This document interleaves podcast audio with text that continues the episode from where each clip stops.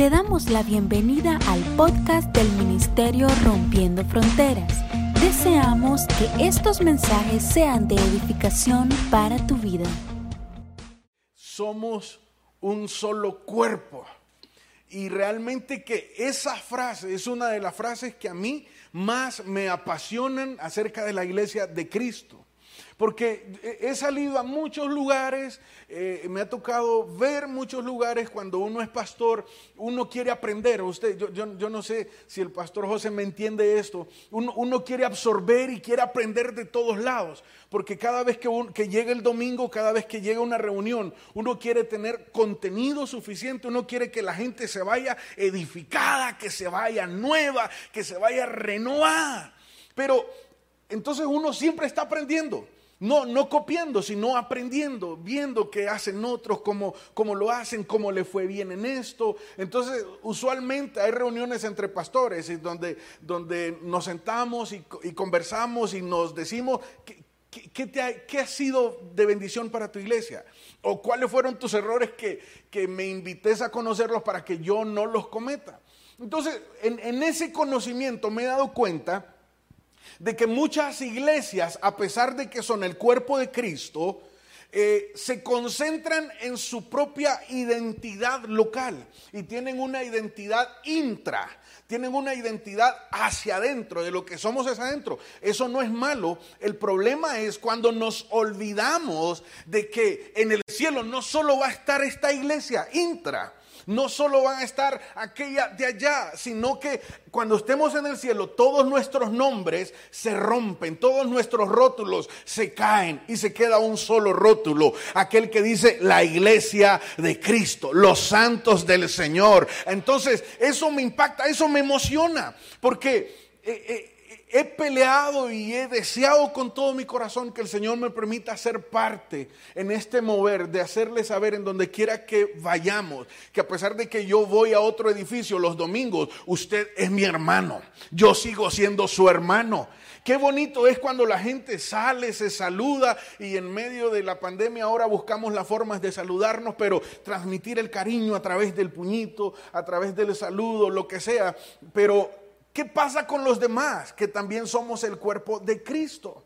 En este momento hay muchas otras iglesias en Honduras y alrededor del mundo que están sentados como usted y yo, adorando al Señor, al mismo Señor, que están recibiendo y alimentándose de la misma palabra que nosotros estamos recibiendo hoy. Entonces, esto es hermoso. Cuando nos damos cuenta de eso, sabemos una cosa. Mire bien esto. La iglesia de Cristo es la cultura más grande del mundo. Más grande que la población de China, más grande que cualquier otra cultura en el mundo. La iglesia de Cristo es mucho más grande. Cuando nos damos cuenta de eso, tenemos que entender una cosa, que tenemos una oportunidad para impactar al mundo. Pero uno dice, espéreme hermano, ¿cómo es esto? ¿Cómo es que la iglesia tiene tanto poder? ¿Cómo es que la iglesia es una cultura tan grande y el mundo sigue sumido en los mismos problemas? ¿Por qué no impactamos? Entonces, yo quiero enseñarles hoy algunas de las cosas por qué creo yo que la iglesia no ha impactado al mundo. Y yo espero que al salir hoy usted sea una pieza clave en cómo Dios va a impactar a nuestra sociedad, a nuestra querida Tegucigalpa, a nuestra querida Honduras. Y yo no sé si hay extranjeros aquí, pero también Dios puede impactar a tu generación, en tu ciudad, en tu país, donde quiera que vengas. Amén. Así que ese es mi deseo hoy. Así que yo le pido que cierre sus ojos conmigo unos segundos mientras le pedimos al Señor que Él nos pueda hablar en esta mañana. Padre Celestial, gracias en esta mañana por este día. Yo te pido, Señor, que esta palabra que vamos a hablar hoy sea, Señor, una semilla en el corazón de cada uno de los que están sentados en este lugar en MRF. Señor, que esta semilla, Señor, se convierta en buena semilla en, en esos corazones y que esos corazones se conviertan en buena tierra y que junto a esta semilla, a esta buena tierra, produzcan fruto y fruto en abundancia. En el nombre poderoso de Cristo Jesús. Amén y amén. Yo quiero hablarles acerca de los cristianos.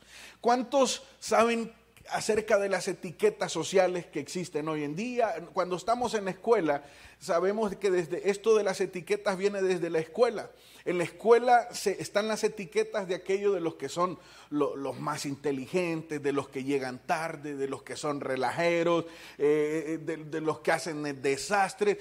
E, ese tipo de etiquetas es una forma de palabras que proporcionan información acerca de una persona.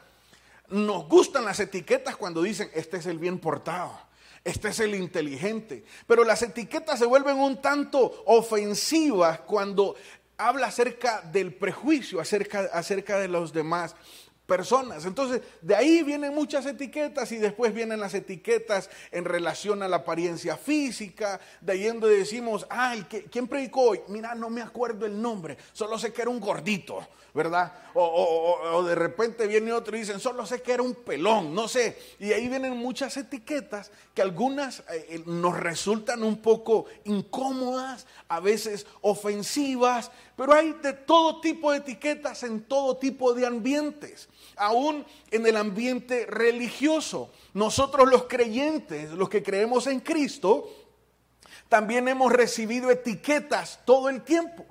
Y la primera etiqueta que recibimos fue allá hace muchos años, cuando la iglesia se esparció de Jerusalén después de que murió eh, el, eh, Esteban apedreado y que comenzó una persecución grande sobre la iglesia. La iglesia se esparció, los discípulos se esparcieron y fueron a predicar a otros lugares huyendo de la persecución.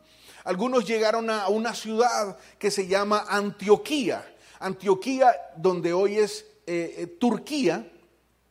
Allí se fundó una iglesia de las más grandes en la historia del, del, cristianismo. Y entonces Antioquía era una ciudad como el Nueva York de hoy. Una ciudad en donde era multicultural, multireligiosa. Había de todo tipo de personas, de todo tipo de creencias, de todo tipo de lugares. Entonces allí lo que se miraban eran muchísimos templos, muchísimos cultos a muchos dioses, pues venía gente de todos lados.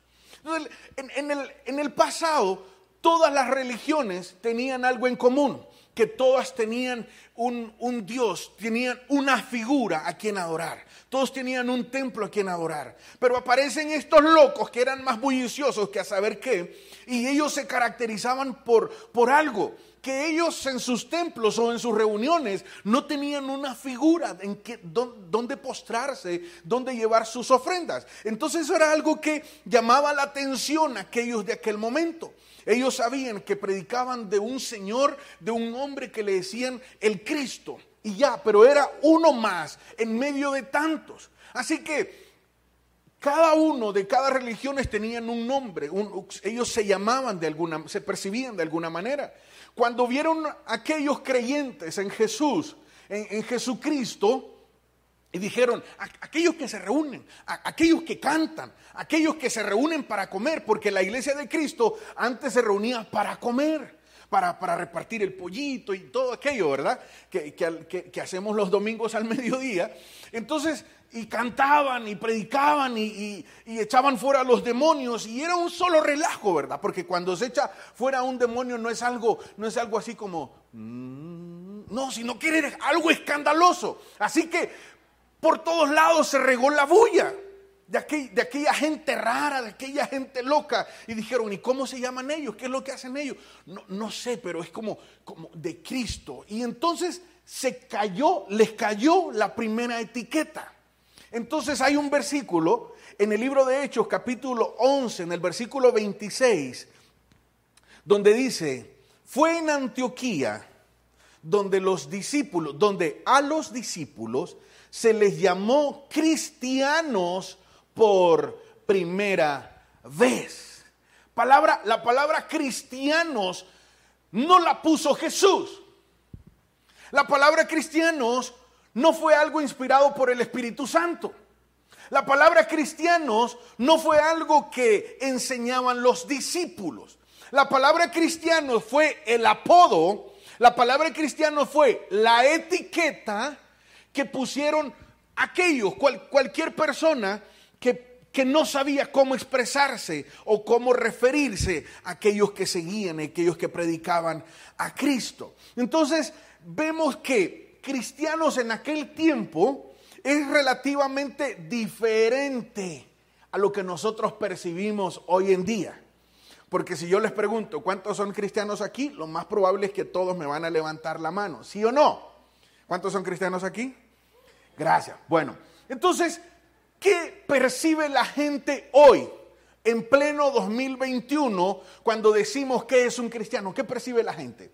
La gente dice, ah, bueno, un cristiano son aquellos que van los domingos en la mañana al culto, ¿sí o no? Un cristiano son aquellos que tienen Biblia y usted dice, yo no tengo Biblia. Bueno, pero por lo menos la tiene en su celular porque yo dejé de usar papel hace mucho tiempo. Entonces, son aquellos que leen la Biblia, son aquellos que se saben versículos, son aquellos que cantan cancioncitas eh, de Dios, dice la gente, y ya son los que tienen un lenguaje un poco más tranquilo, no usan palabras oeces, son más calmados, generalmente no buscan pleito y, ese tipo de cosas. Ya está ahí. Entonces, yo, recuerdo que en la escuela, cuando yo iba a la escuela, hace, ¿qué? ¿Cuánto es? 30 eh, menos... No.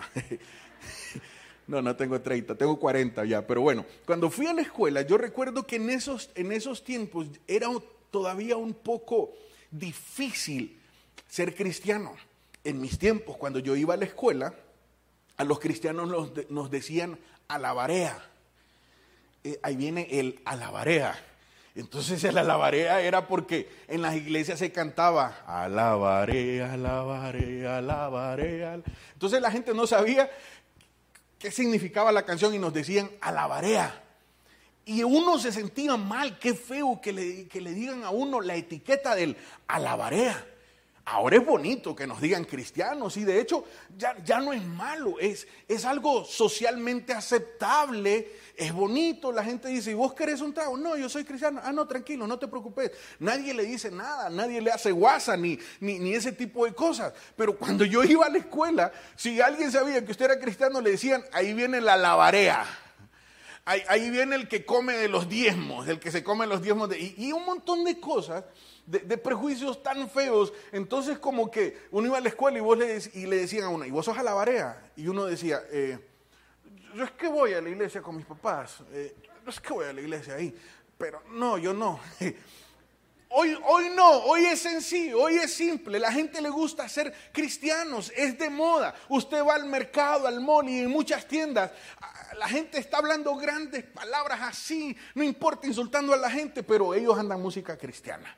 Y, ellos andan eh, camisetas, t-shirts que dicen, eh, soy libre, vivo para Cristo, para adorarte vivo. Y un montón de cosas tranquilas. Y importa que cuando se les pasa el taxista, sacan la mano y le insultan y le sacan a la mamá y todo, ¿verdad? Pero es normal ser cristiano. Ahora, ¿cómo era realmente aquella gente a quienes les llamaban cristianos? ¿Cómo eran? ¿Cómo eran? ¿Cómo eran ellos?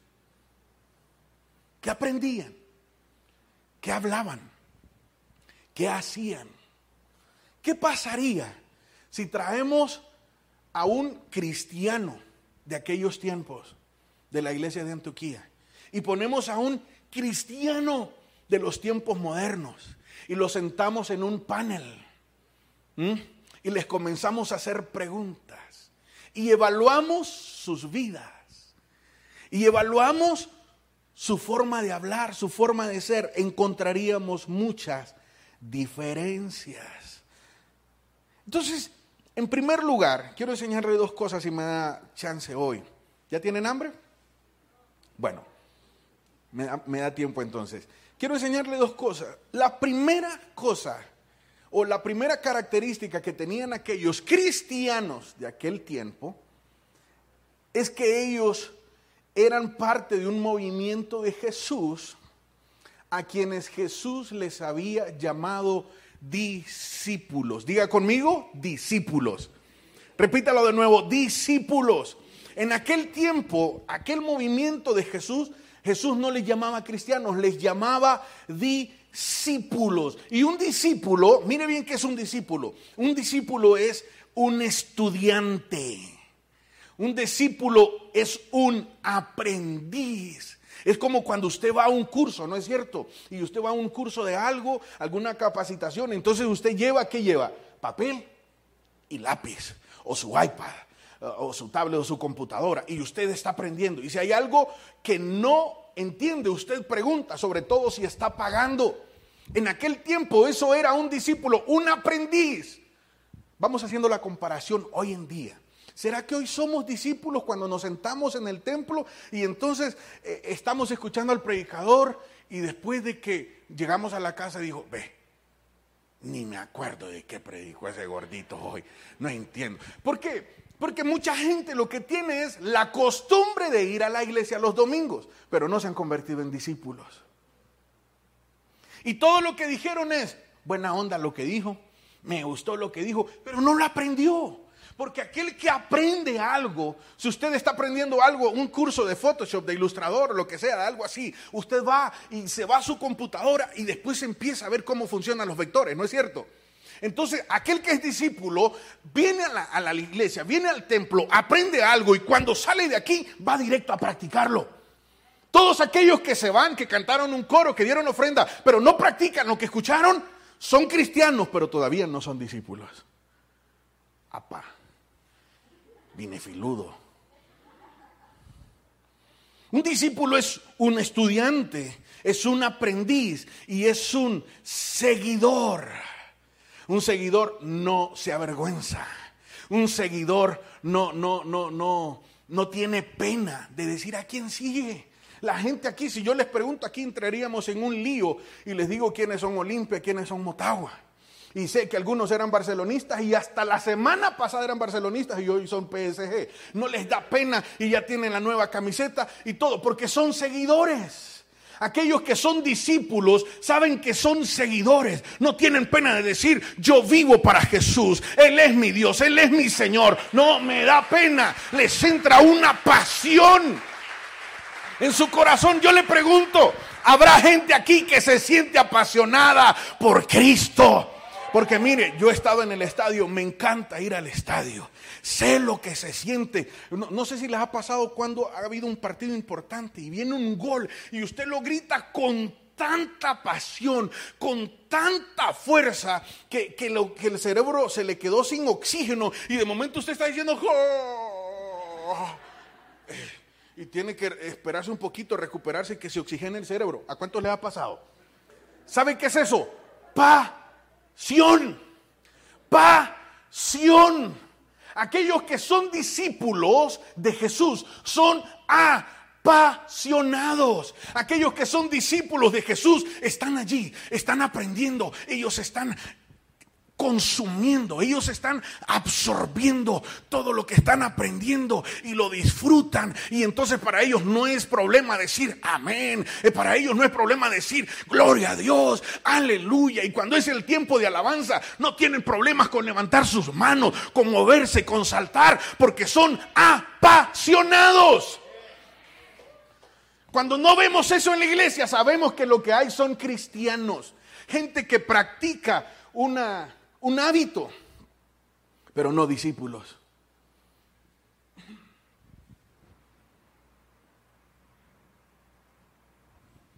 Es decir, hay muchos cristianos que son más seguidores de su equipo que discípulos de Cristo. Me encanta el Motagua, ya me metí a problemas.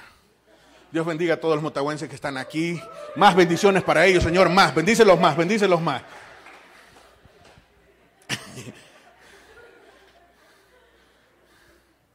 Ten misericordia de los olimpistas, Señor, ahí pues. Mire, me encanta, disfruto eso, pero nada, nada, nada puede tener la pasión que hay en mi corazón por Cristo. Puedes sentirte atraído por muchas cosas, que te gusten muchas otras cosas, está bien, pero si eres cristiano o eres discípulo, si eres discípulo, todo todo va a estar abajo del nivel de donde está Cristo. Y Cristo está arriba sobre todas las cosas. Entonces aquellos a quienes que seguían el movimiento de Jesús, a ellos les llamaban discípulos. Yo le pregunto, hasta aquí, hasta donde voy enseñando ahorita, ¿ustedes son cristianos? ¿La etiqueta de cristianos o son discípulos? Pero no me conteste. No me conteste. Porque le voy a enseñar uno de los estándares que Jesús puso para ser un discípulo. Resulta que la noche antes de ser crucificado, no sé si recuerdan esa escena, la noche antes de que Jesús fuese crucificado, tuvo una reunión con sus discípulos y celebró la Santa Cena ahí con ellos. Y era, era la noche de la Pascua, la celebración de la Pascua, y se reunió con sus discípulos. Y Jesús preparó su mejor enseñanza para el día antes de irse. ¿Cuántos tienen una, una mamá aquí que cuando se va o cuando estaban en su casa les decía, mira, este, eh, la ropa, poneme la secadora, este, eh, sacar los trastes y, y, arreglar el cuarto y barre aquí porque viene visita, meter las cosas a la refri y después usted dijo, ¿qué dijo? Y al final la mamá le dijo, mira, olvídate todo. Lo más importante hoy es que apagues la olla de los frijoles, ¿verdad? Que apagarla, porque si no se nos quema. Está bien, olvídate de todo lo demás. Al final, su mamá lo que hizo fue darle la mejor, la recomendación sobre todas las cosas. Las mamás siempre tienen una recomendación de las más importantes. Usted dijo, si, si, si se aprende esa, con eso salió, no hay problema. Pues Jesús hizo lo mismo. Así que Jesús se reúne con sus discípulos, los llama y dijo, les he enseñado durante tres años. Les he estado modelando durante tres años, pero hoy, hoy quiero enseñarles algo importante. Así que si no se acuerdan de todo aquello, pues está bien, pero quiero enseñarles hoy algo bien importante. Así que los llamó. ¿Sí me dan permiso bajarme aquí? Entonces los llamó y le dijo, vengan sus discípulos, vengan. Benito Josué, Benito Daniel. ¿Dónde está Josué? Siéntense aquí al lado. Vamos a tener una reunión de discípulos hoy. Y Jesús les dijo, les voy a enseñar algo hoy. Algo importante. Y les dijo, me voy a ir, estos días me voy a ir, voy a tener un viaje. Se los voy a leer. Mire lo que dice. Si puede, acompáñeme ahí en su Biblia, en el libro de Juan, capítulo 13, versículo 33. Juan, capítulo 13, versículo 33. Si, no, si tiene la versión nueva traducción viviente, está bien. Mire lo que les dice. Mis queridos hijos, imagínense a Jesús así. Mis queridos hijos, voy a estar con ustedes solo un poquito más de tiempo. Y como les dije a los líderes judíos, ustedes me van a buscar, pero no me van a encontrar porque donde yo voy, ustedes no pueden ir. ¿Estamos de acuerdo? ¿Estamos de acuerdo, Josué? ¿De acuerdo, Daniel? ¿De acuerdo, Fernando? De acuerdo. Muy bien. Versículo 34. Así que, ahora que me voy, les voy a dar un nuevo mandamiento. Diga conmigo un nuevo mandamiento. Dígalo más fuerte, un nuevo mandamiento. Mire, lo que Jesús estaba diciendo ahí era algo escandaloso. Porque todos los que que seguían a Dios, que, que, creían en Dios, que creían en, Yahweh, que creían en Jehová, sabían que los mandamientos habían sido dados por Dios allá en el, en el, Éxodo, en el monte Sinaí, le fueron dados a Moisés y habían otras leyes que Dios había puesto y ya estuvo. Que Jesús viniera después y dijera, ¿saben qué? Les voy a dar un nuevo mandamiento. Eso era algo escandaloso. Eso era algo increíble. Espérenme, yo imagino a los discípulos así, un nuevo mandamiento. ¿Qué lío nos vamos a meter? Porque si alguien decía eso, era como que la gente que cuidaba la ley podría darle corte chaleco. En buen hondureño los podrían matar, los podrían fusilar. Así que lo que Jesús estaba diciendo era algo escandaloso. Imagínense la magnitud. Aquellos probablemente empezaron a temblarle las manos, a latirles el corazón. Qué terrible lo que está diciendo Jesús. Un nuevo mandamiento. Así que Jesús les sigue enseñando, ok, les voy a dar un nuevo mandamiento. Y el nuevo mandamiento es este. Ámense. ¿Lo está leyendo conmigo? Juan 13, 34. Ámense unos a otros. Ámense unos a otros. Y entonces, ustedes saben que los discípulos eran bien diferentes uno de otro. No eran, Jesús no escogió el cuadro que iba a jugar potra los fines de semana y que todos se llevaban entre ellos. No, ninguno de ellos se llevaban entre los otros. Si vieron la serie de esa de The Chosen ahorita, que una, una, serie muy buena que se la recomiendo, y ven el personaje de Mateo, Mateo era detestable, nadie lo quería. Nadie lo quería, era odioso, era terrible, nadie quería estar con él. Así que se imagina a los discípulos, un nuevo mandamiento. Y encima me dicen que tengo que amar a este, este tan molestón, este tan araján, este tan bullicioso, este que esto. Y Josué, ni digamos. Oh. Pero está bien. Lo voy a tolerar, como dicen muchos hermanos hoy en día, muchos cristianos, lo que aprenden es a tolerar. Y aman de esta manera. La forma de amar de los cristianos de hoy es esta manera. Bendiciones. Bendiciones. Bendiciones. Bendiciones. Bendiciones. Y la próxima vez que nos volvemos a dar cuenta de ellos, el próximo domingo, si es que vienen. Y si no vienen, no volvió. No volvió. Esa es nuestra forma de amar. ¿Sí o no? Que esa es la forma de amar de los cristianos de hoy. ¿Sí o no?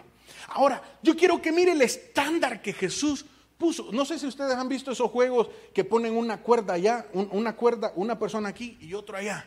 Y la vienen bajando. Y uno va así. ¿Sí? Bueno, Jesús lo que hizo fue poner un estándar allí. Y le dijo, vamos a bajar un poquito más la cuerda. Bájela de allá, bájela de allá. Y ahora sí. Sí, no sé si me, está, si me está comprendiendo. Entonces le dijo, ¿Cuál es la forma de que ustedes sean mis discípulos? Tienen que amarse unos a otros. Usted tiene que amarlos a ellos. Y usted tiene que amarlos a ellos.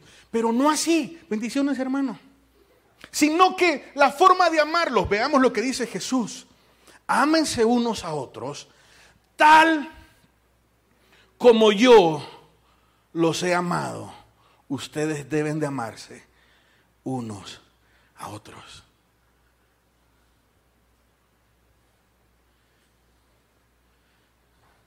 No le dijo, según tu carácter. Porque usted, usted, ha escuchado a la gente que dice, no, yo, soy delicado. Conmigo el que se mete conmigo solo es una vez, una oportunidad. Después ya no. ¿Usted conoce gente así? ¿Usted conoce gente así? Usted dice, ay, sí, yo soy hermano, yo. Yo soy. Pero Jesús no le dice, amalo según tu carácter, Tito. Si vos sos duro, pues amalo duramente. Si usted es blandita, aguantadora, pues aguante. No, ¿cómo les dice Jesús? Ámense los unos a los otros como yo los he amado a ustedes. Como yo los he amado a ustedes. Y ahí me di cuenta que de la forma en que Jesús amó al Mateo odioso, al recaudador de impuestos, les estaba diciendo, así como yo amé a Mateo, así como yo lo amé a él. Usted tiene que amarlo, no en la forma en que usted le gustaría amar a las personas. Ámelo a él como yo lo amo a él.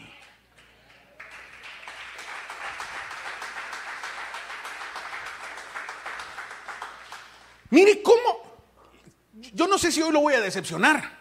Porque si usted quiere ser siendo un cristiano, felicidades. Ser cristiano es bien facilito. Solo tiene que venir a la iglesia, sentarse, cruzarse la pierna y dormirse cuando el gordito predica. Está fácil.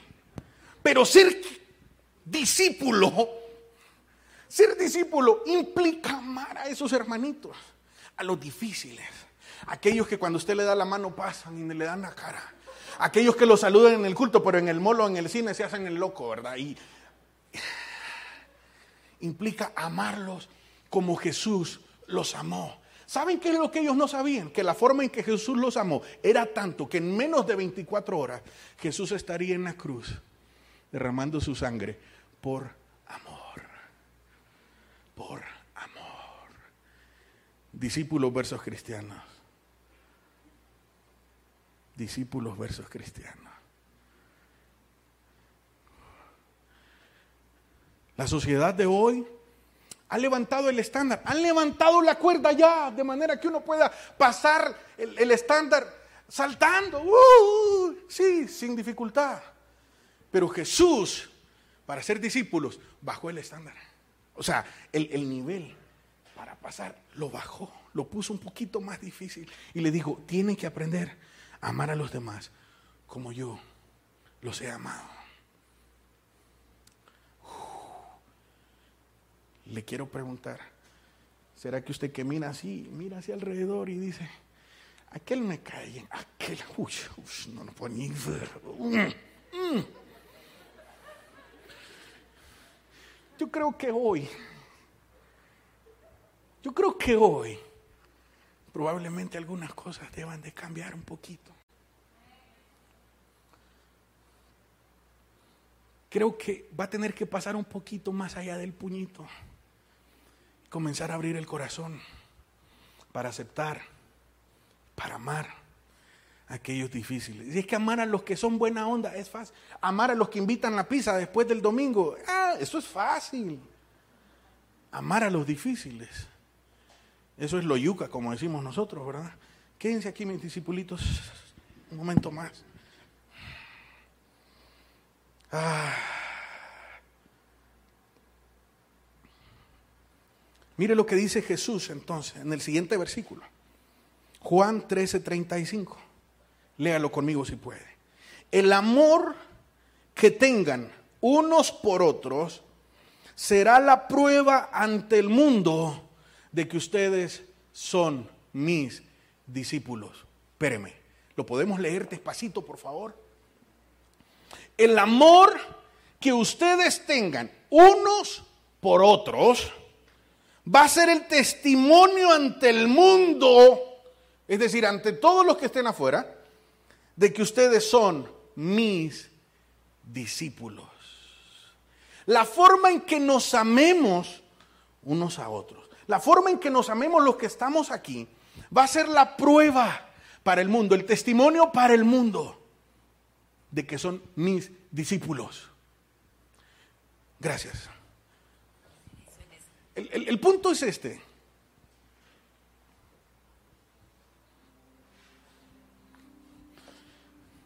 Que los cristianos, gracias Fermi,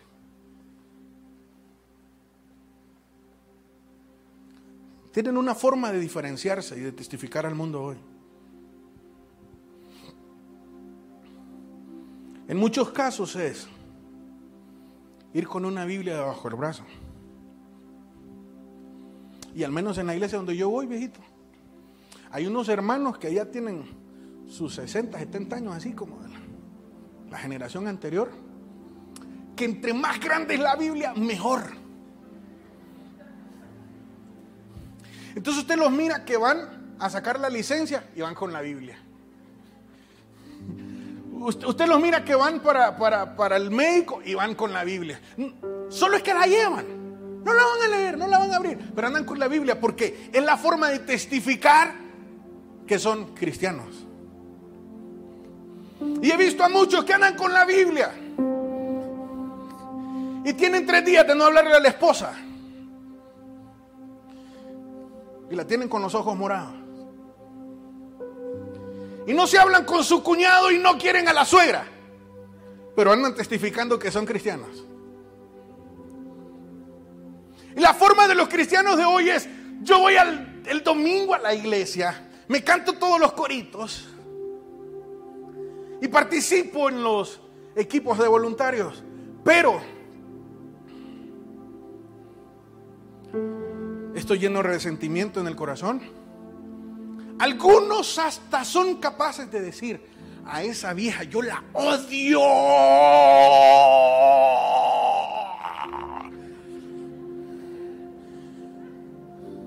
Yo he escuchado a cristianos que dicen, pero son cristianos. Y se encuentran a los vecinos en la mañana y le dicen, ¿para dónde vas? Voy para la iglesia porque yo soy cristiano. Cuando llega el coctelito allá en la oficina, dice, yo no tomo porque soy cristiano. Ay, qué lindo. Pero la gente del mundo puede saber, ah, esto es de las etiquetas de los cristianos. Este es del, del movimiento de cristianos. El punto es que este mundo tiene muchos cristianos que no están cambiando nada. El punto es que este mundo tiene muchos cristianos que no están impactando nada.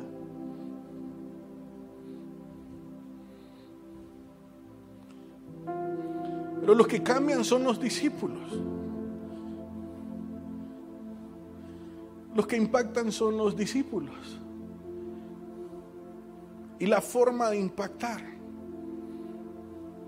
y cambiar allá afuera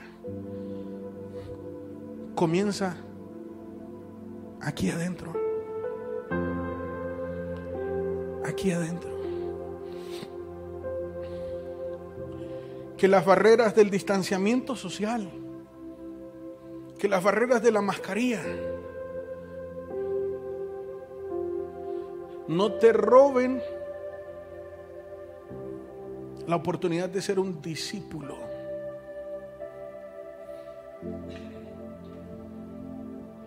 Hay mucha gente que necesita amar, empezar a amar a otros. Y hay otros que necesitan ser amados. Yo los admiro, José. Pastora Cindy, los admiro. Y proféticamente, de la misma manera en que sus pastores están embarazados, de esa misma manera, proféticamente, MRF está embarazado de la próxima cosecha que Dios va a traer a este lugar.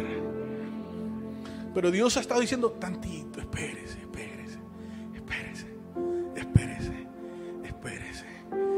Yo voy a tratarlos en este tiempo de incomodidad. Este tiempo de incomodidad en donde tienes que empezar a amar a los demás. Porque yo te quiero decir algo, no es fácil amar a la gente difícil. No es fácil, son tiempos incómodos. Son tiempos incómodos. Yo no sé cómo le va a hacer. A lo mejor va a tener que ponerse unas 15 mascarillas con un casco y un chaleco antibalas y todo para empezar a abrazar a algunos que usted necesita abrazar.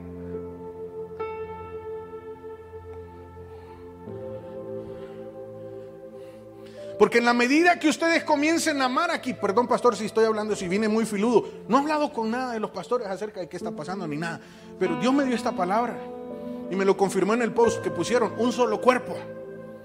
Porque un solo cuerpo no empieza cuando nos llevamos bien con otra iglesia, un solo cuerpo comienza cuando los de adentro se aman como uno solo.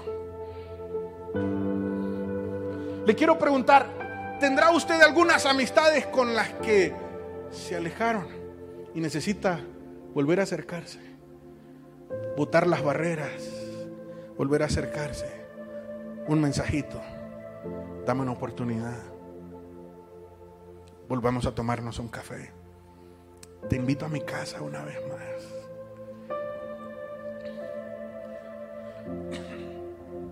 Si tienen mucha confianza, le pueden decir, yo sé que sos odioso, pero te quiero aprender a amar.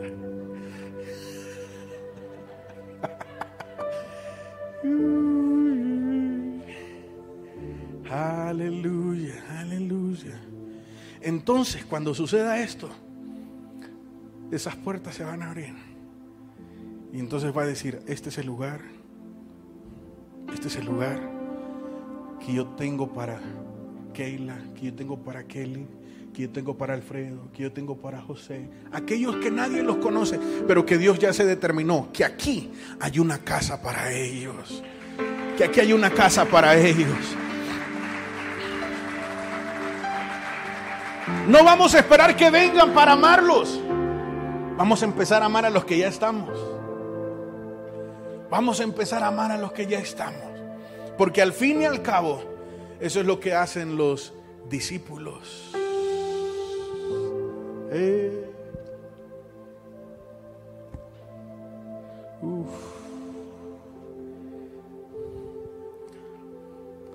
No sé cómo va a salir usted hoy de acá. Porque usted puede salir como si nada. Porque siempre sucede. ¿Me das permiso de leer dos versículos más, pastor? Seguimos ahí mismo donde estábamos, Juan 13:35, donde Jesús les dijo, el amor que tengan unos por otros será la prueba ante el mundo de que ustedes son mis discípulos. Yo quiero que ustedes entiendan algo. La enseñanza que Jesús está dando es importante. Él ya se va, en la última cena. Judas se acaba de levantar para irse a buscar a los seguidores de Jesús para vender la ubicación en donde estaba por 30 piezas de plata. Era la última, era algo importante. Pero entonces se levanta Pedro. Venite, Pedro. ¿Cómo vas a ser Pedro hoy? Mire lo que dice el versículo 36. ¿Siguen estando conmigo Juan 13, 36? Simón Pedro le preguntó, Jesús, Señor, y yo me imagino que Jesús dijo, ¿qué me va a preguntar Pedro? De seguro que, que cómo va a ser para amar a Mateo. Pero mire lo que le pregunta Pedro. Jesús le dice, espérame, eh, ¿y a dónde es que te vas? Y Jesús, espérate, ¿en qué estás? Espérate, te estoy dando la enseñanza más importante. Acabo de enseñar algo increíble y me estás preguntando que para dónde voy. Siempre, siempre hay así gente así en la iglesia, pastor. Siempre hay así gente en la iglesia.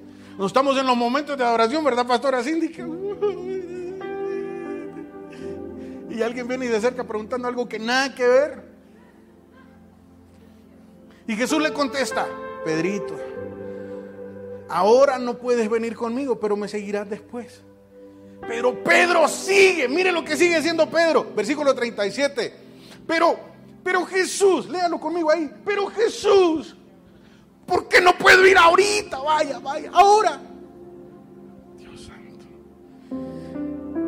Y le sigue diciendo Pedro, ¿sabes qué Jesús? Estoy dispuesto hasta morir por ti. Ay, los Pedros son tan difíciles. Que cuando Dios está dando la enseñanza más importante, ellos salen con otra cosa siempre. Probablemente Dios escogió esta palabra para usted hoy. Y usted tiene dos opciones. Ir y practicar como un discípulo esta palabra. O salir como Pedro. Señor, donde tú vas, llévame. Envíame. Llévame a las naciones. Úsame, Señor. Espérate. Quiere que Dios lo use Quiere que Dios lo lleve a todos lados, pero no ha aprendido a amar aquí a los que están aquí. Espéreme. ¿Saben que siempre hay Pedros? Pedro le dijo, estoy dispuesto hasta morir por ti, este pechito yo lo pongo por ti, Jesús. Yo me imagino a Jesús diciéndole cariñosamente, mira, ve, papadito, no necesito que te muras por mí. Con que ames al hermano que está allá. Con que la ames a él. Para mí está bien. O sea, no necesito que se deshagan, que se desvelen, que se despellejen, que boten el pelo y que anden en la calle hambriando en ayuno eterno, predicando. No, espérate, con que empecé a amar a ellos. Con eso empezamos bien. No te adelantes. Después vendrán las naciones. Después vendrá el tiempo de ir conmigo. Después vendrá el tiempo de conocer, porque hay gente de, porque, que quieren saber lo de para dónde iba Jesús en ese momento era un misterio. Y hay gente que curso de apologética aquí, de curso de escatología acá, y que yo me aprendí esto. Ustedes no saben cuáles son las, trompetas ni, las copas de la ira. Usted no, si usted supiera como yo me sé lo de los caballos del apocalipsis. Ay, ay, ay, qué nivel, hermano. Espéreme. Muchos están interesados en los misterios y no han aprendido a amar a los que están aquí. Empecemos en nuestra casa los espíritus y el corazón unidos, aunque estemos separados por el COVID, el espíritu unido nadie lo puede separar. Los corazones unidos nadie los puede separar. Aleluya. Esa es la diferencia entre los cristianos y los discípulos. ¿En cuál categoría te vas hoy? Al salir de esta puerta, al entrar a tu vehículo allá, tu sticker imaginario de yo soy cristiano tiene que cambiar por decir yo soy un discípulo apasionado por Jesús, vivo por Jesús. Y la forma de testificar sin decir yo soy discípulo, la forma en que los demás van a ver y van a entender que tú eres un discípulo de Cristo, no es por la Biblia, no es por tu lenguaje, no es por la ropa, no es por la gelatina en tu pelo los domingos en la mañana. La forma de que los demás se van a dar cuenta de que Jesús está aquí, de que Cristo está aquí, es la forma en que se aman ellos. Cuando los amigos vengan, van a ver cómo se aman y van a decir, wow, aquí realmente está Cristo. Aquí, estos no solo son cristianos, estos realmente son, son, son discípulos. Esa es la forma de testificar. No cuántos rótulos grandes y luminosos pongamos. Porque podemos poner, poner rótulos grandes que digan, aquí recibimos a todos. Podríamos pagar post en Instagram para invitar a la gente y hacer los artes más atractivos. Pero no es la forma de testificar. La forma de testificar es experimental. Cuando la gente llega y te ve como se aman. Yo sé que esto ha hecho que las iglesias se vuelvan frías y la gente tiene miedo de acercarse, pero hay que romper una barrera. No digo rompan los protocolos, no digo rompan los protocolos de bioseguridad, rompan los ambientes fríos, rompamos los ambientes fríos. Tendrá que haber una manera de demostrar que nos amamos unos a otros. El Espíritu de Dios va a traer revelación de cómo hacerlo a tu vida.